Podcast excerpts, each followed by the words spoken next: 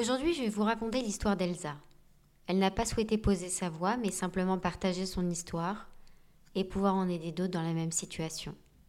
Elsa se marie avec un homme qu'elle aime, ils sont jeunes, heureux, et elle va découvrir que son mari tape de la cocaïne occasionnellement lors de soirées. Au début, elle voit pas le mal parce qu'elle se dit que plein de gens de son entourage le fait aussi, donc ça ne doit pas être si grave. Et puis le temps passe et elle réalise, à 8 mois de grossesse, que son mari est en fait toxicomane.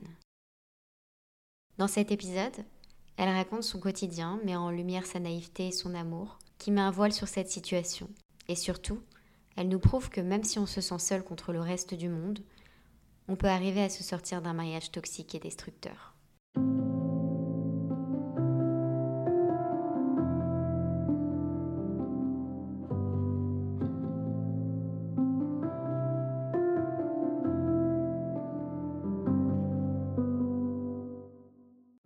Bonjour, je m'appelle Elsa et j'ai 35 ans. J'ai rencontré mon mari quand j'avais 26 ans et marié à 29. Ça n'a pas été l'évidence, le coup de foudre, mais on va dire qu'il a su me faire tomber amoureuse de lui, avec son humour et son intelligence. Pour être tout à fait honnête, à l'époque on sortait un peu, et quand on sortait, je sais pas, une fois par mois, une fois tous les deux mois, je voyais qu'il tapait de la coke. Mais pour moi, tant que ça restait de l'ordre du festif, de quand on était dehors, ça ne m'affolait pas plus que ça. J'ai eu une éducation très stricte, un père qui m'a étouffée, qui m'a pas du tout laissé sortir. Et quand mes parents ont divorcé, je suis passée de rien à tout. Donc j'avais un petit problème avec les limites. Le fait que justement, on enlève les limites, on franchit des limites, c'est un truc qui me libérait. Moi qui n'avais le droit de rien faire, d'un coup, je m'interdisais de rien. Tant que bien sûr, on ne dépassait pas une ligne rouge. Mais je restais ouverte. Le problème s'est posé quand j'ai remarqué qu'il tapait de la coke un lundi soir devant la télé à la maison tout seul. C'était une vraie chasse gardée pour lui. Donc j'ai mis un temps fou à m'en rendre compte de ce qu'était réellement la situation. Parce que pendant les deux premières années de notre mariage, il est tombé dedans petit à petit. Et j'avais des petits signes comme ça de temps en temps qui venaient, par exemple, quand je l'embrassais, je lui disais, mais c'est trop bizarre, tu as le goût de la coke. Il me disait, mais pas du tout, tu rêves, t'as mangé un truc qui n'est pas passé, t'es complètement folle. Mais de quoi tu parles? C'est là où je reconnais le pervers narcissique. Où en fait, de A à Z, ça a toujours été, non mais c'est toi la culpabilisation constante. Donc moi, j'ai vraiment fini par penser que j'étais folle et que c'était de ma faute. Il avait une vraie emprise sur moi. Parfois, je retrouvais des sachets de coke dans ses jeans, sans chercher bien sûr. Mais bon, comme il n'était pas très malin et qu'il cachait pas forcément, ça me tombait dessus. À chaque fois que je trouvais des trucs, il me disait Mais non, ça c'était l'anniversaire d'un tel, on est sorti, c'est un vieux truc qui date de 2005. Que des trucs comme ça. Et un mensonge entraîne un autre, puis un autre. C'est un menteur pathologique, c'est-à-dire que tout ce qu'il dit, il ment. Sauf que moi, je le savais pas. Et que les mensonges, ils étaient tellement énormes, même pas que sur la coque, surtout sur toute notre vie, sur les finances, sur les papiers administratifs, sur le taf, sur tout ce qu'il est, sur tout. Tout était un mensonge. Mais tout m'a sauté aux yeux plus tard. Je suis tombée enceinte très vite, grossesse normale, aucune difficulté. Dès que j'ai voulu faire un enfant, deux mois après, je suis tombée enceinte.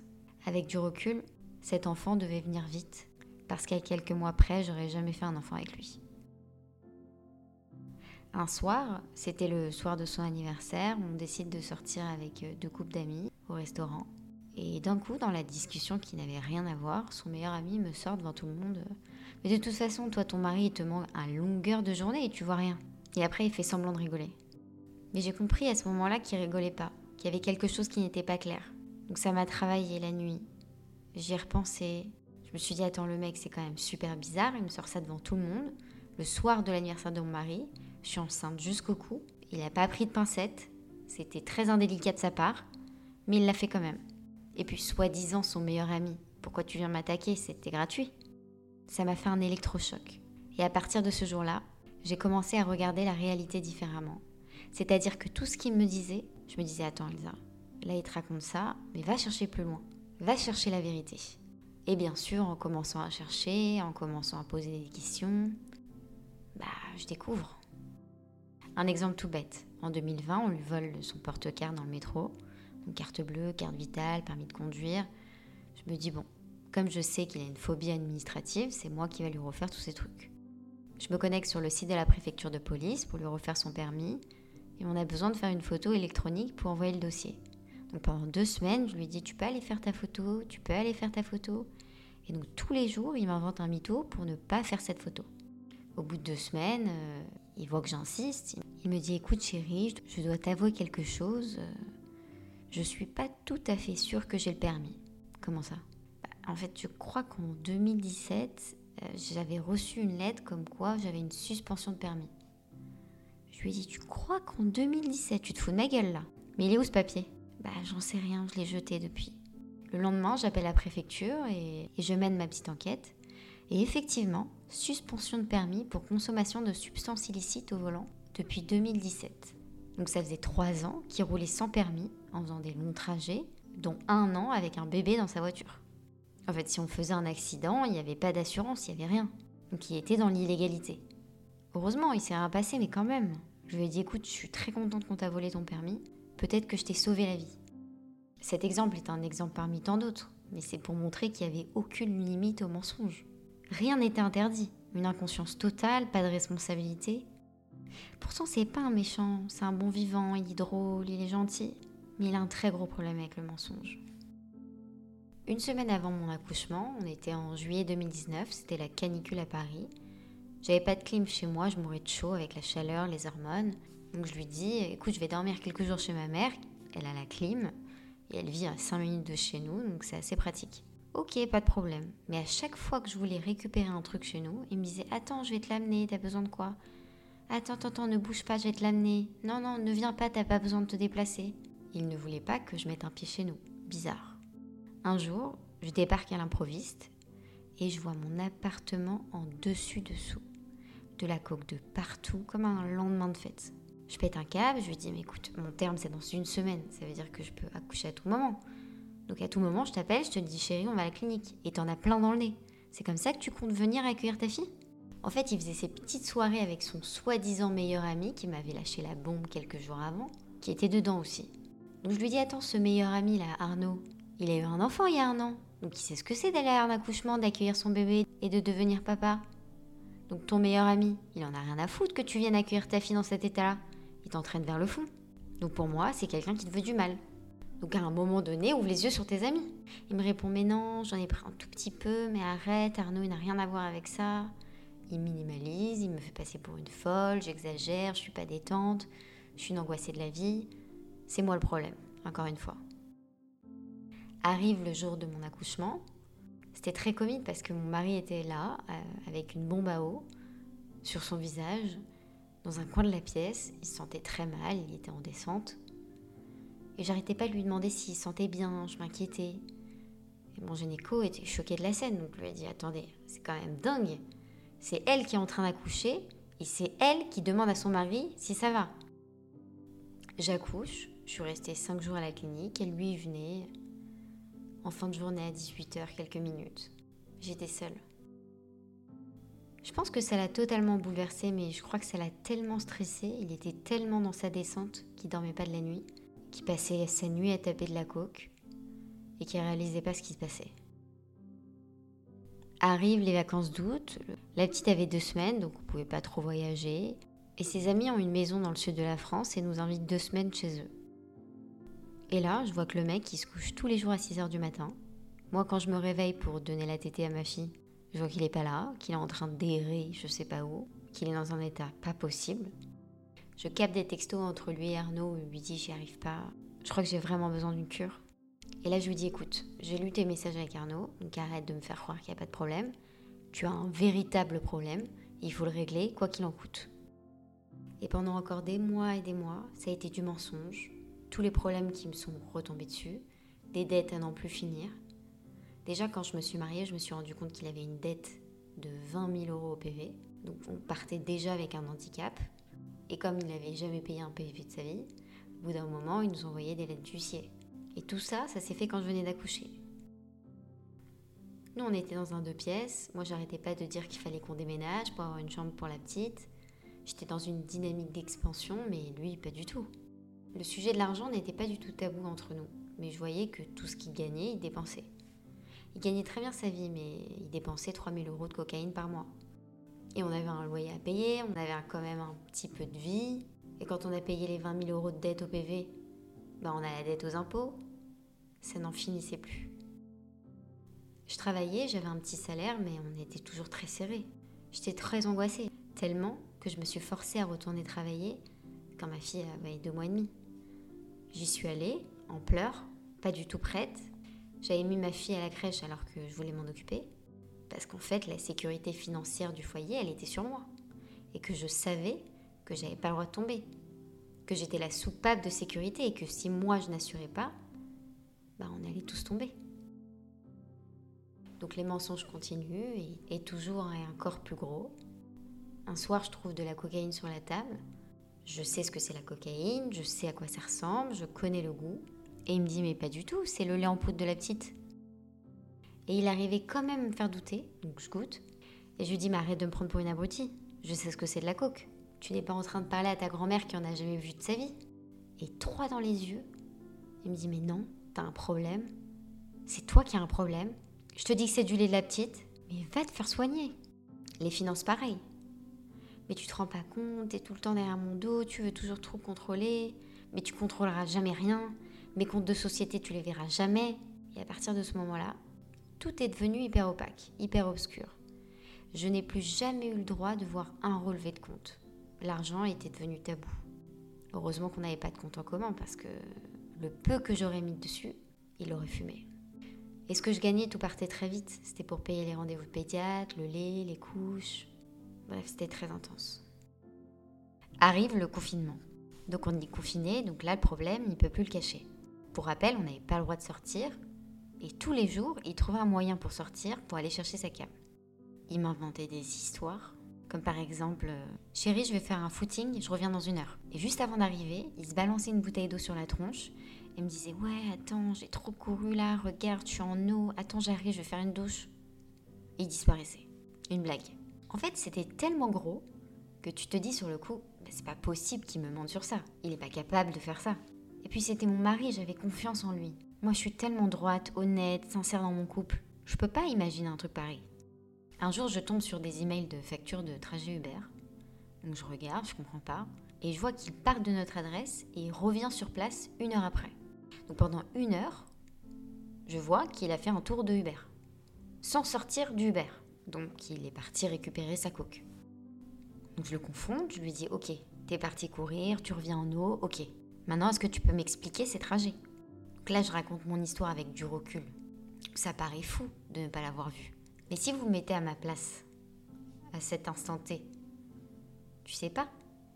Ton imagination est débordante. Donc tu te dis, bah, peut-être qu'il a une maîtresse, peut-être que il va avoir une prostituée, peut-être que. Je sais pas. Ça peut être tout. Et surtout que depuis la naissance de notre fille, on n'avait plus de rapport sexuel. C'est-à-dire que quand j'ai commencé à me rendre compte de tous ces mensonges, et ça c'était une fille qui l'avait dit dans, l'épisode 14 de la chaîne, je me suis complètement reconnue où elle a dit ton mental, tu peux lui faire croire ce que tu veux, mais tu ne peux pas réussir à rembobiner ton corps. Il ment pas. Et quand le corps, il veut pas, c'est bloqué. Donc pour moi, c'était impossible. Et on n'a pas eu de rapport sexuel pendant 4 ans.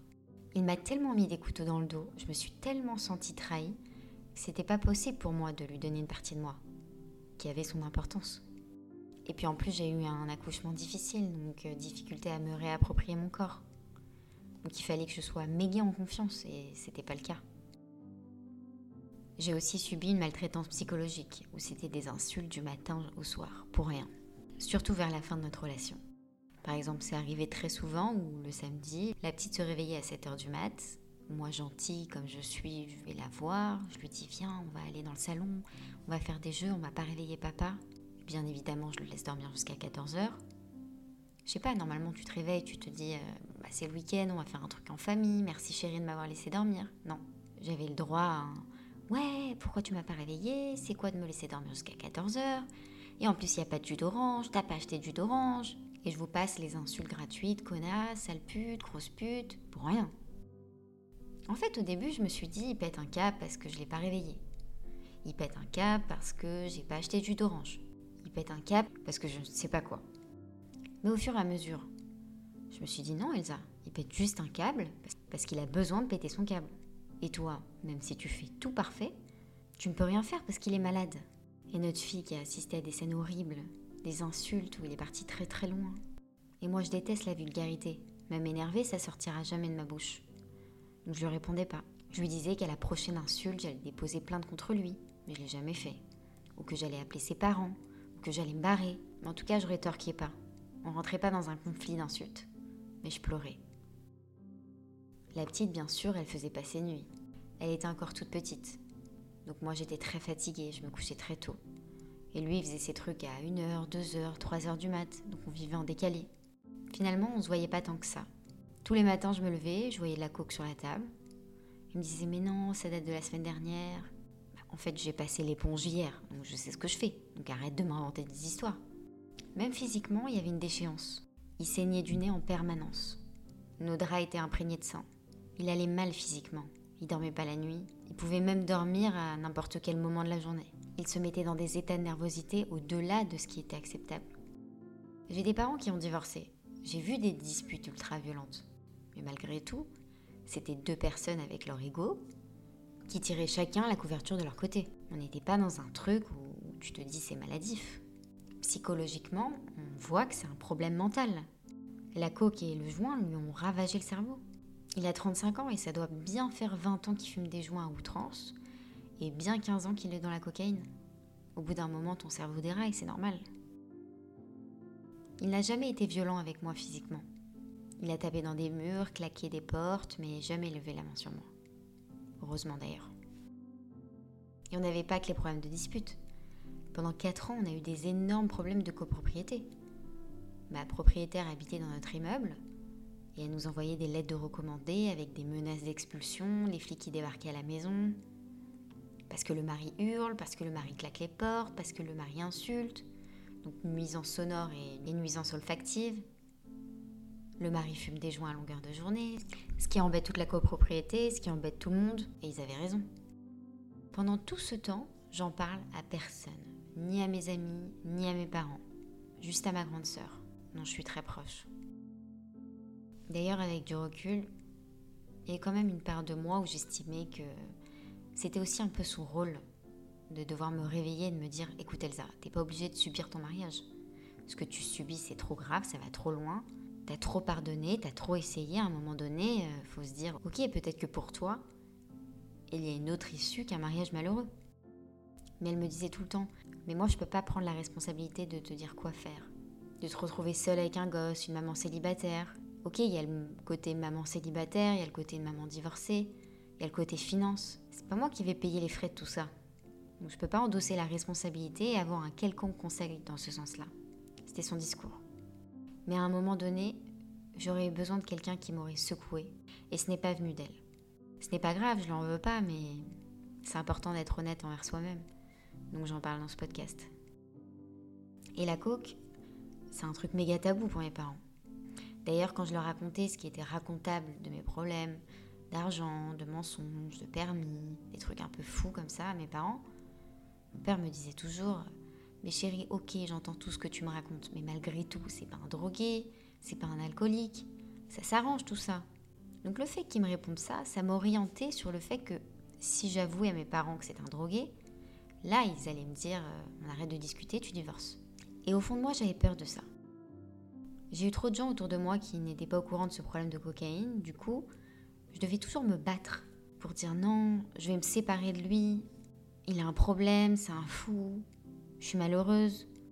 On me disait toujours mais pourquoi tu te sépares? Ça va, des problèmes d'argent. Tu crois qu'avec un autre, tu n'auras pas des problèmes d'argent? Tu crois que l'herbe est plus verte ailleurs? Tu crois qu'une femme célibataire avec un enfant, il euh, y a des mecs qui courent les rues? Ou alors j'avais le droit au discours sacrificiel pour son mariage, la famille avant tout. Et moi, je devais tout le temps me battre dans mon discours pour dire mais non, ça c'est inacceptable. Attends, mais ça tu l'aurais pas accepté. Et ça, malgré le fait que ça fait X années que ça dure, tu l'aurais jamais accepté, toi. Je devais me battre, un corps et un corps, contre la vie des autres. Comme quoi j'étais légitime dans mon choix de vouloir me barrer de ce mariage. Et pour autant, je, recevais que de la culpabilité. Je sais que si j'avais exprimé tout le problème, j'aurais eu des discours différents et on m'aurait aidé à m'en sortir. J'ai le droit aussi, euh, bah, peut-être qu'il a une autre femme. Auquel je répondais, bah, grand bien lui fasse s'il a une autre femme. Bon vent et courage à elle. Je n'ai jamais ressenti de la jalousie. J'étais consciente qu'on n'avait pas de rapport sexuel, donc euh, probablement il a été voir ailleurs. Mais je l'ai jamais su. Lui me dit que non, mais c'est pas le sujet. Je pense sincèrement qu'on a tous besoin d'amour et que s'il a réussi à en trouver ailleurs, alors tant mieux pour lui. Parce qu'en toute honnêteté, si moi j'avais eu l'occasion de rencontrer quelqu'un ou de vivre un truc, ce qui ne m'est pas arrivé, bah je m'en serais pas privée. Parce que j'étais trop malheureuse et qu'on a tous besoin de réconfort.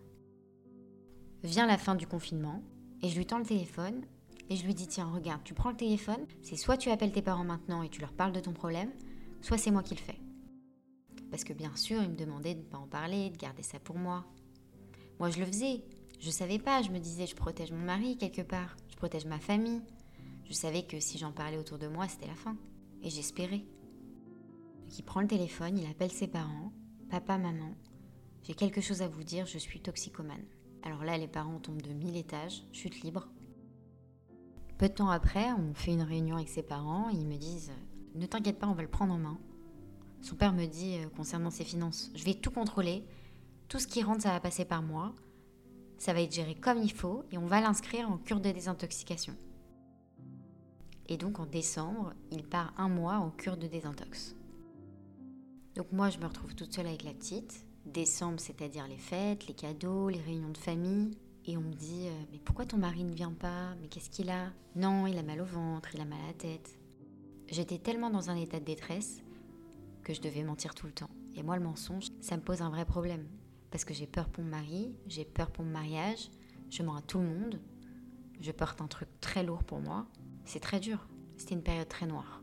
Et puis en plus, je bosse dans un truc que j'aime pas, où je vais tous les jours. La petite ne faisait pas encore ses nuits, donc je dormais pas. Et je pouvais me confier à personne, c'était très pesant.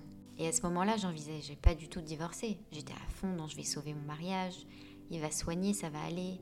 Je suis l'infirmière, je suis la sauveuse. Il sort de cure en janvier.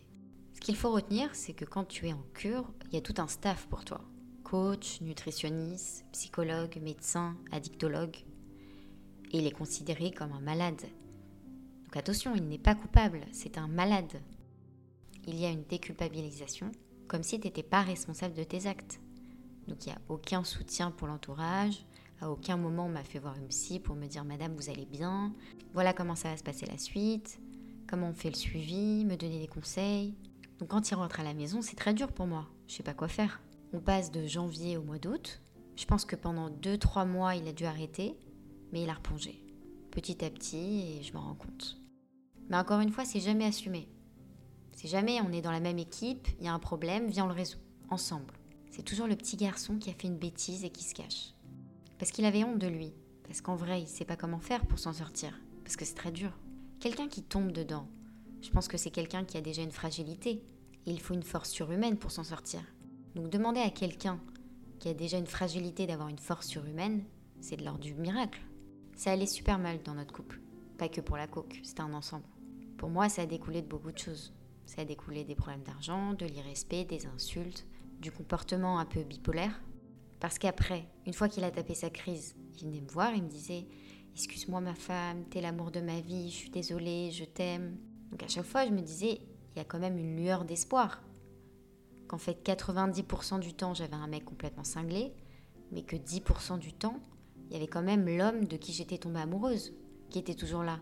Donc je me disais, viens, on essaye de le sauver. Donc c'est le mois d'août, on part en vacances ensemble, ça se passe très mal. On a loué une maison de vacances avec des amis et je lui dis, bon, voilà, au moins pendant deux semaines, tu ne ramènes rien à la maison. Bien évidemment, j'en ai vu plein de fois traîner pendant les vacances, mais le dernier jour, je rentre dans le salon et je vois notre fille devant la table et sur la table, plein de coke. Donc à la portée de notre fille, à la vue de nos amis, et lui qui s'en fout. Moi, du coup, quand j'ai vu ça, je me suis vite levée pour tout nettoyer, pour cacher le crime.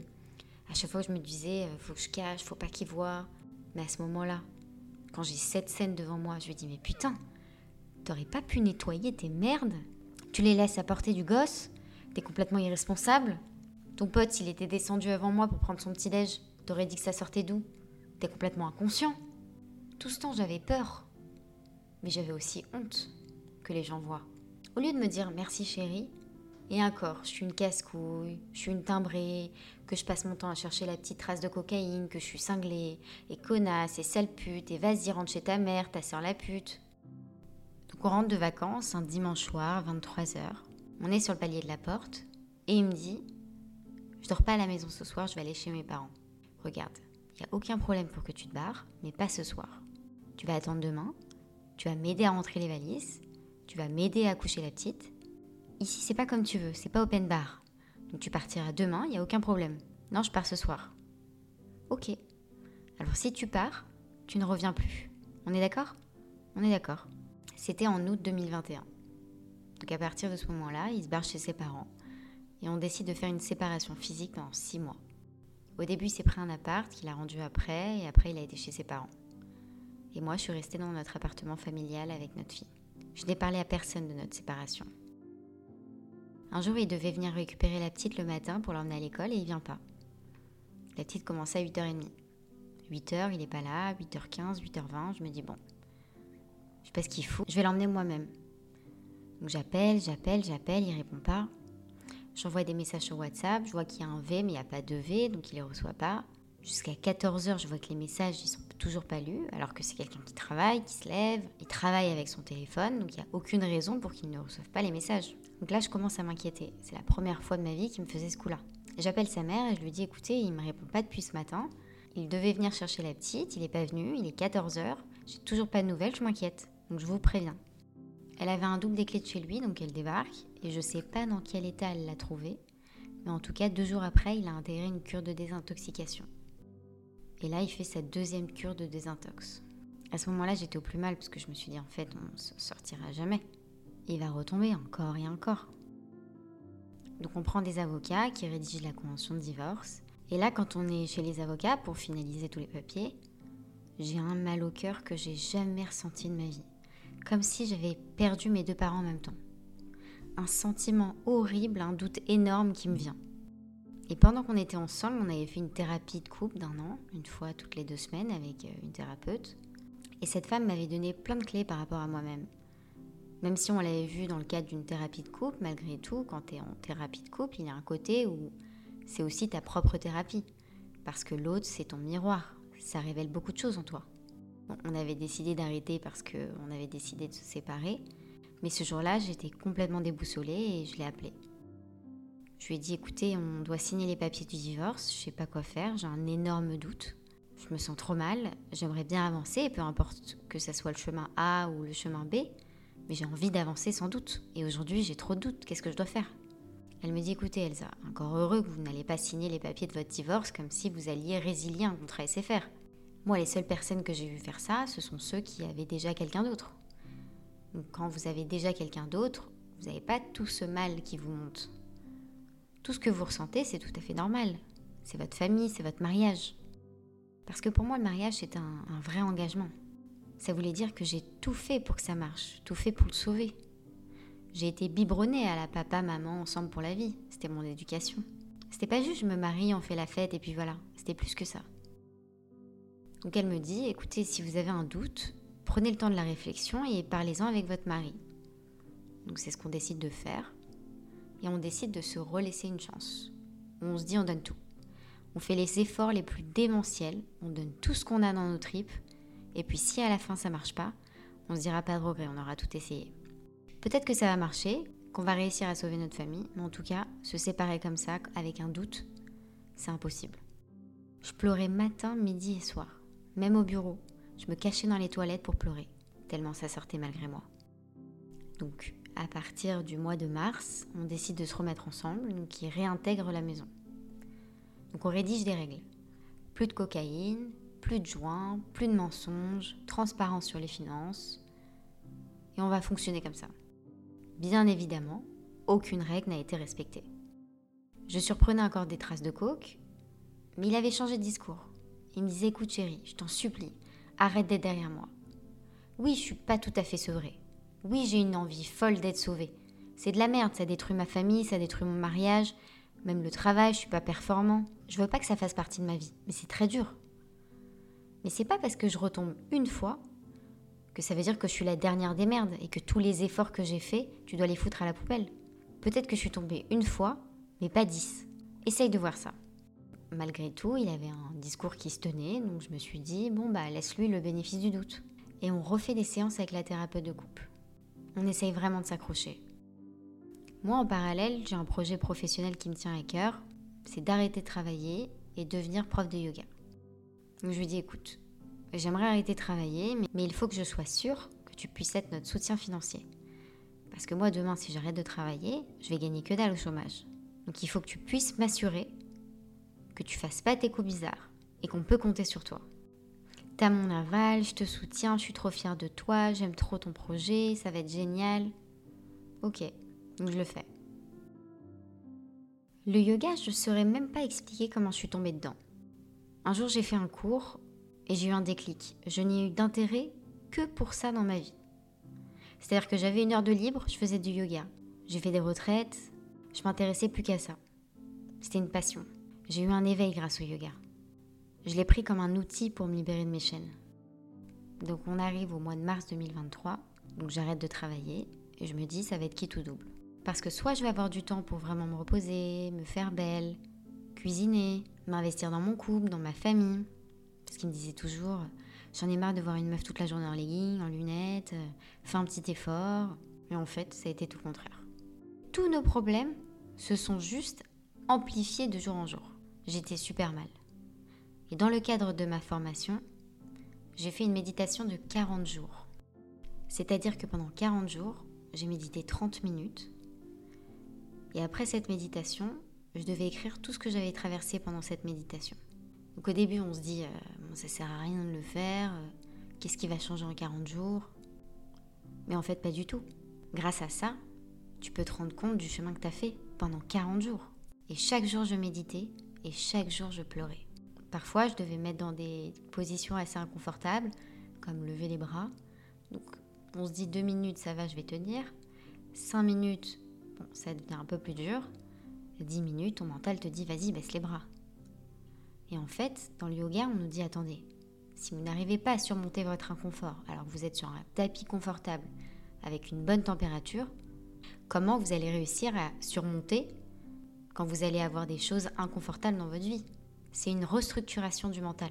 C'est de se dire ok, si j'ai réussi à dépasser cette limite mentale, ça va m'aider. C'est un appui pour quand les choses arrivent, et que je dois faire appel à ces ressources que j'ai à l'intérieur de moi, je puisse le faire. Et c'est un outil incroyable pour moi. Je me sentais plus seule parce que maintenant je me rendais compte que j'étais maître de mes décisions. Il y a plusieurs manières de faire une méditation et il y a des méditations qui se chantent avec des mantras. On nous explique qu'on aurait des méridiens sous le palais et en fait quand on chante, notre langue touche ces méridiens qui sont connectés à des glandes qui secrètent les hormones. Et donc quand on chante des syllabes particulières, on permet de sécréter certaines hormones, et c'est ces hormones-là qui changent la chimie de notre corps. Et quand on change la chimie de notre corps, au niveau des énergies, physiquement, il y a quelque chose vraiment qui change. Et ça change ta réalité. On dit aussi que la méditation dans la répétition, ça permet de nettoyer le mental, ça permet de nettoyer les émotions que tu as gardées, et ça permet de libérer tes traumatismes. Et ça a vraiment marché sur moi. Et quand je relis mes notes de ces 40 jours de méditation, je me dis putain, j'ai les boules d'avoir associé ces 40 jours où, c'était un travail, un accouchement de moi-même, parce que c'est dur quand même, c'est très engageant, dans la peine et la tristesse la plus profonde. Parce que je vois que tous les jours j'écris, que je pleure, que je suis en colère, que je traverse des choses qui sont pas cool et que je suis pas heureuse. Ma psy un jour m'avait dit euh, Écoutez Elsa, moi j'aide les gens à rester ensemble. Si vous voulez rester ensemble et qu'on fasse le travail, je suis là pour vous. En revanche, je n'aide pas les gens à divorcer. Voyez entre vous si vous voulez faire des efforts parce que ça va pas se faire tout seul. Mais en tout cas, ce sera votre décision. Et si c'est de divorcer, je ne peux plus rien faire pour vous. Je vous donnerai les numéros des gens compétents qui peuvent vous aider dans ce cas-là. Mais ça sera pas moi. Et en fait, pendant longtemps, je n'ai parlé à personne de mon problème. Je me sentais très malheureuse. Je me demandais qui c'est qui pouvait m'aider. Parce que malgré tout, quand je parlais à mes parents, ils ne m'aidaient pas. Parce que déjà, ils n'étaient pas neutres, et en plus, ils avaient peur pour leur fille. Ils ont un parti pris. Et ils ne connaissaient pas la vérité, donc ils ne pouvaient pas m'apporter de solution. Et donc pendant des semaines, j'hésite à appeler la psy. Parce que j'avais cette phrase en tête où elle me disait J'aide pas les gens à divorcer. Mais un jour, j'ai pris mon courage à deux mains et je me suis dit Bon, je lui envoie un message et on verra bien. Donc je lui ai écrit que je me souviens de cette phrase qu'elle m'avait dite. Donc c'est pour ça que j'hésite vraiment à l'appeler. mais j'ai besoin de faire une séance avec elle parce que je ne sais pas quoi faire de ma vie et que je suis très malheureuse et que j'aimerais bien qu'on fasse une séance ensemble, mais juste moi sans mon mari. Elle me répond Ok, bien sûr, rendez-vous lundi. Et donc on fait la séance et elle me dit Écoutez, Elsa, je ne peux pas vous aider parce que vous êtes à l'arrêt du bus. Vous ne savez pas si vous devez monter dans le bus, rester à l'arrêt du bus ou changer de bus. Le fait que vous soyez incapable de prendre des décisions comme ça, malgré toute la souffrance que vous subissez, parce qu'il y a plus d'une femme qui depuis longtemps n'aurait pas supporté de vivre cette souffrance-là, c'est que vous avez des choses à régler qui font partie de votre passé, qui font partie de vos traumas, et moi ce n'est pas mon travail de faire ça. Et elle me dit, spoil alerte, vous n'allez pas découvrir de scoop, vous allez faire votre travail et vous allez découvrir que c'est tout papa et tout maman. Mais selon moi, vous avez besoin d'aller chercher dans votre passé. Donc elle m'a réorientée vers une autre thérapeute qui mélange plein de techniques différentes, dont l'hypnose. Et j'ai commencé quelques semaines après une vraie thérapie avec elle, où là c'était toutes les deux semaines, donc très régulier. On a fait un travail où j'ai vraiment pu me libérer. C'est grâce à ce travail-là, personnel, que je me suis rendu compte que ce n'était pas de mon mari qu'il fallait que je divorce. Parce que ça, c'était déjà le cas, puisqu'on ne partageait plus rien, on n'avait plus de rapport. Il ne se passait plus rien entre nous. Mais c'était de mon mariage, d'accepter de couper avec mon mariage, d'accepter de divorcer de mon mariage, d'accepter aussi que dans la vie, on ne peut sauver personne, si ce n'est que nous-mêmes. Et que là, l'urgence était de me sauver moi-même et qu'il fallait que j'arrête de croire que j'ai ce rôle de sauveuse. Et quelque part, il y avait un peu d'ego aussi. Il y avait un peu le oui, moi je vais réussir à le sauver, ça sera trop beau, je suis trop forte. Mais en fait, non, tu peux sauver personne. Et au fur et à mesure de mon travail, j'ai enlevé les couches, les traumas, les fausses croyances. On a été chercher dans mon enfance. Mes parents ont divorcé quand j'avais 15 ans et j'ai eu des scènes à rejouer dans mon mariage. Pendant 5 ans, je n'avais pas parlé à mon père. Et le jour où je me suis mise avec mon mari, je lui ai reparlé. Et ma psy me dit En fait, vous avez fait un transfert. C'est-à-dire que pendant 5 ans, vous n'avez pas parlé à votre père, et du jour où vous avez rencontré votre mari, vous vous réconciliez avec lui. En fait, vous avez juste transféré le bourreau, entre guillemets. En fait, quand elle me dit ça, c'est une évidence. Donc je continue ce travail et j'ouvre les yeux petit à petit. Et je me sens de plus en plus forte. Arrivent les vacances d'été et on prend la décision de partir séparément pour les vacances du mois d'août. Lui avec la petite deux semaines et moi avec elle les deux semaines suivantes. Et avant qu'il parte avec la petite, je lui mets un ultimatum. Je lui dis écoutez malade, je sais qu'on n'y arrivera pas tant que le problème ne sera pas réglé. Tu vas partir avec la petite et quand tu reviens, tu me donnes ta décision. Ok? L'ultimatum, c'est celui-là. À la rentrée, tu vas en cure de désintox, le temps qu'il faudra pour être totalement sevré et quoi qu'il en coûte. Quoi qu'il en coûte, ça veut dire que tu ne travailleras pas, donc on ne va pas gagner d'argent. La cure en elle-même, elle coûte très cher, c'est la seule manière de sauver notre mariage. Je suis prête à faire tous les sacrifices qu'il faut, aller demander de l'argent à je sais pas qui, mais on va trouver. Mais il faut que toi, tu le veuilles. Il faut que la décision vienne de toi. Parce que si tu n'acceptes pas de te sauver, ça veut dire que tu as abandonné. Et moi, me battre avec quelqu'un qui a déjà abandonné, c'est peine perdue. Aujourd'hui, j'ai 35 ans. Et si je veux me laisser peut-être une micro-chance de reconstruire un foyer, c'est maintenant, c'est pas dans 5 ans. Alors il a un discours pas du tout rassurant. Je comprends par son discours qu'en fait, il ne va pas du tout aller en cure. Mais on se dit qu'on se laisse le temps qui rentre pour donner une décision. Quand je rentre de vacances, je reçois une lettre recommandée. Déjà, la lettre recommandée, moi j'ai une boule au ventre. Je me dis tout de suite, il y a un problème. Je vais la chercher et je découvre qu'on a encore été sollicité par le syndic de copropriété. Comme quoi nous avons des nuisances olfactives fumée de cannabis qui monte dans les étages, odeur nauséabonde dans les parties communes après le passage de monsieur. Plusieurs voisins ont remarqué que le dealer rentrait dans les parties communes et qu'il laissait la marchandise dans la boîte aux lettres. Et ceci n'a pas de place dans cet immeuble, donc il est temps que ce trafic cesse. Puis forcément, il jette ses cigarettes par la fenêtre, donc il a brûlé tout le parapente du commerce en bas, et il nous demande de rembourser. Enfin bref, vous avez compris ce qu'était mon quotidien. Moi j'ai honte, parce que qu'est-ce que je peux faire? D'un côté, je ne peux pas mentir. Tout ce qui est reproché est totalement la vérité. Et de l'autre côté, si je ne le protège pas, je nous mets aussi en danger, parce qu'on nous menace de nous expulser. Donc j'ai peur une nouvelle fois, je suis angoissée. Je dis à mes parents qu'on a des menaces d'expulsion, mais je leur dis pas que c'est à cause des joints. Je dis parce qu'il a jeté des, ses cigarettes et qu'il a fumé des cigarettes. Mes parents, ils comprennent pas. Ils disent, mais attends, ils vont jamais t'expulser à cause des cigarettes, c'est pas possible. Et donc moi, je dois encore me battre contre ça. Si ma peur est légitime, écoutez-moi, je peux juste pas vous dire. Et donc mon mari rentre, je lui montre la lettre recommandée, et il me dit, euh, de toute façon, elle peut pas nous expulser, elle peut rien faire, c'est juste pour te faire peur, dit-il en, en train de rouler son joint. En fait, là, je comprends qu'il n'y a pas de solution. Parce que j'ai quelqu'un en face de moi qui ne comprendra jamais, qui ne s'arrêtera jamais, qui en a rien à faire de nous mettre en insécurité, et qu'en fait, j'arrive plus à vivre comme ça. Je n'arrive plus à me dire que je vis avec une menace d'expulsion, avec des dettes, avec ce quotidien, c'est plus possible.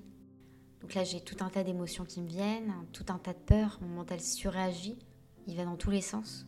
Mais je me rassure et je me dis que dans deux jours, j'ai mon week-end de formation, samedi, dimanche, et que pendant ce week-end de formation, ça commence à 5h du matin, donc tu te lèves à 4h, et tu rentres chez toi à 19h, donc c'est hyper intense, t'es coupé du téléphone, t'es KO, et t'es tellement dedans que tu penses à rien d'autre. Je me dis, tu vas avoir ce week-end, ça va te permettre de voir plus clair, d'avoir un mental plus neutre, plus calme, plus clairvoyant, et de ne pas réagir avec mes émotions ni ma peur. Donc deux jours après, je vais à ce week-end, et en pleine méditation, j'ai une lueur qui vient dans ma tête et qui me dit si la solution c'était de déménager.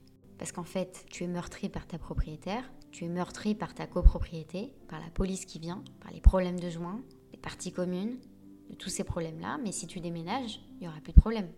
Et puis il y a une petite voix dans ma tête qui me dit euh, Mais tu trouveras jamais d'appartement dans le quartier que tu veux, il n'y a que des appartements familiaux, c'est très dur à trouver, t'as pas de budget, t'as un dossier de merde, t'es au chômage. Puis après, je me dis Tu sais quoi? Toutes ces lettres, ça n'arrive pas pour rien. Donc c'est sûr qu'on veut te montrer quelque chose.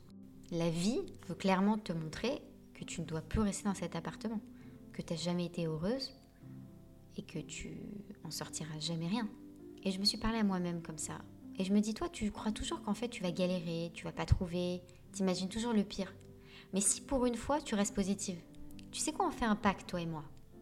Si pour une fois tu te disais que peut-être la vie, elle a déjà un plan pour toi, que peut-être qu'il y a déjà un truc qui t'attend, et que toi, il suffit que tu fasses 1% d'effort pour que les 99% arrivent. De toute façon, on n'a rien à perdre. Soit on essaie, on fait des recherches dans cet objectif, de trouver un appartement. Au mieux, ça donne quelque chose, au pire, ça donne rien et tu restes là. Donc le risque est de zéro. Donc viens, on essaie. Laisse-toi cette possibilité-là. Je rentre chez moi le dimanche soir et je commence à mettre des alertes sur tous les sites d'immobilier.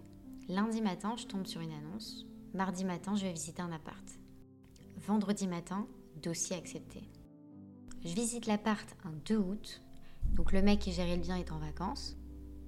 Donc il m'a envoyé un petit stagiaire. Je me dis, écoute, pour pas prendre de risques, je vais déposer le dossier de ma mère et on me dit que je vais habiter avec elle. Et voilà, c'est passé. Dans la fluidité la plus totale. Donc il m'envoie le projet de bail quelques jours après pour que je le signe. Et je me dis, bon bah je peux pas signer ce truc-là sans le dire à mon mari il faut que j'ai son aval parce que si je n'ai pas son aval, c'est abandon du domicile familial. Et là, dans le cas du divorce, c'est bordel. Donc il faut avoir son aval. Et deuxièmement, je savais que si je signais ce bail, c'était la fin. Ça voulait dire divorce. De toute façon, on était déjà séparés de corps physiquement. Donc on n'allait pas rester mariés. Donc pendant quelques jours, j'y pense, j'y pense. Est-ce que je dois signer, je dois pas le signer Et puis après, je me dis, regarde, t'as essayé de chercher une solution. T'es parti à ton week-end de méditation t'es dit, il faut que je déménage. En quelques jours, tu trouves un appart dans le quartier que tu veux, à un budget qui te convient. Si c'est pas un signe de la vie, c'est quoi alors? Donc je l'appelle, il me confirme bien qu'il n'irait pas en cure. Donc c'était vraiment la fin. Je signe le bail et je déménage. Dès le premier jour dans ce nouvel appartement, tous mes problèmes se sont réglés, du jour au lendemain.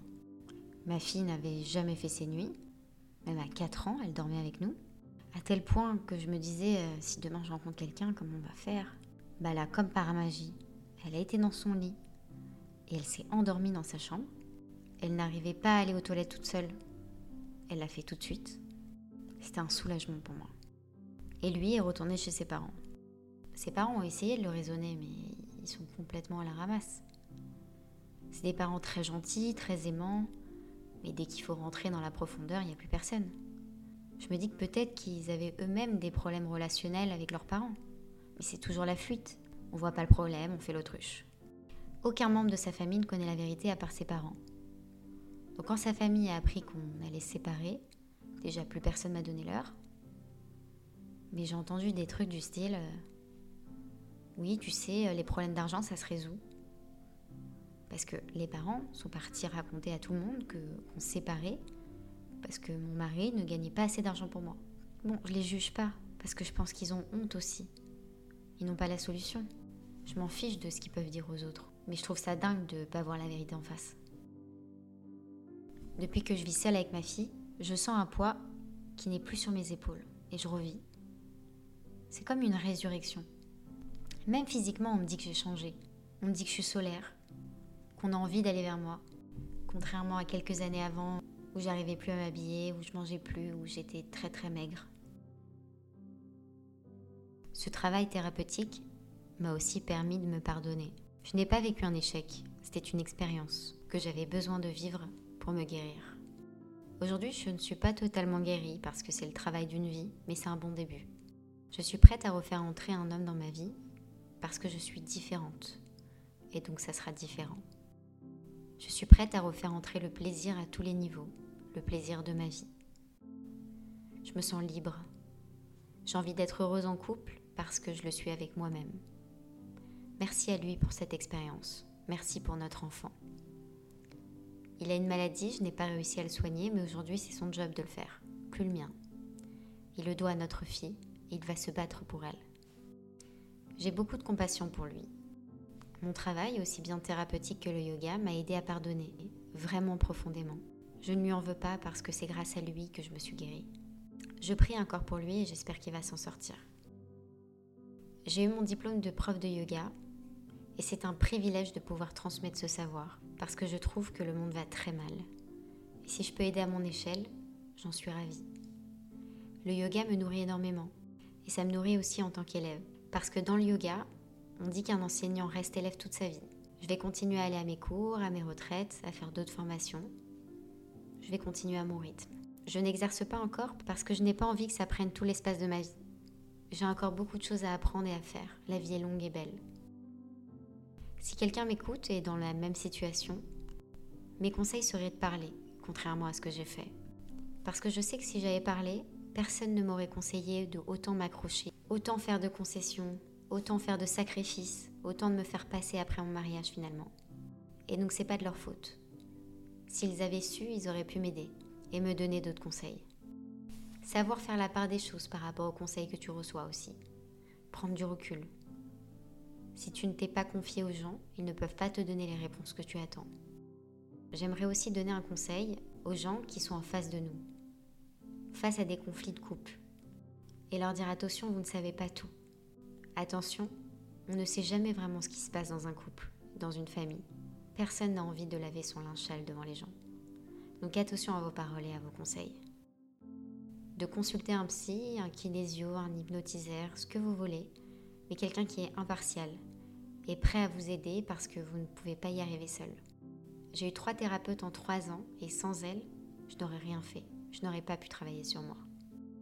Trouver un passe-temps, une activité sportive ou autre, et je vous conseille le yoga, parce que ça m'a évidemment fait nettoyer plein de choses en moi et me donner de la force pour la suite. Tout le monde devrait faire une thérapie, parce que chacun a son bagage. Malheureusement, il n'y a pas de parents parfaits, et c'est indispensable.